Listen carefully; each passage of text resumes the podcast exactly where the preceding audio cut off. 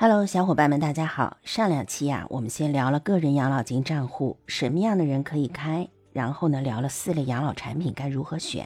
这周呢，各家银行和证券公司也开始对客户宣传了，像我的朋友圈里全是开户广告，还配有各种红包福利、积分奖励，从五十元到两百元的红包不等哦。那么趁着现在有奖励，快点开户，该薅的羊毛还是要薅的。但是要想开户缴费投资，选哪家机构合适呢？是银行好呢，还是证券公司好呢？我们一个个来说哈。先说开户，开户呢涉及两个户，一个是个人养老金账户，一个呢是个人养老金资金账户。两个账户是互相绑定的，一一对应，缺一不可。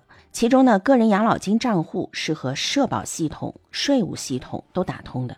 比如说像我已经开好户了。那我现在点开支付宝里的电子社保卡，已经能看到自己的个人养老金账户了。然后我要是点开个人所得税的申报 APP 呢，也能看到个人养老金抵扣信息业务。只要做个授权就可以减税了。这个个人养老金账户的开户呢，它在社保平台、在银行、在证券公司、在互联网平台都能办理。但是另外一个个人养老金资金账户呢，就只有商业银行才能开了。所以，我们为了省事儿啊，我建议两个账户呢一起在商业银行开掉算了。那么选哪家银行来开这个户呢？选择标准又是什么呢？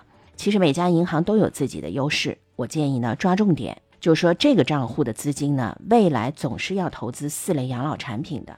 那我们就选针对这个四类养老产品都有代销资格的银行呀。你像其中养老储蓄、养老理财、养老保险的销售，它是由银保监会来指定的。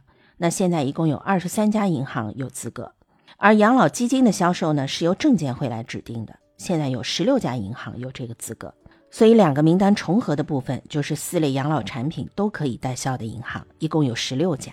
好了，我们就在这十六家银行里，你可以再挑那个开户红包最大、奖励最高的，直接开了就好了。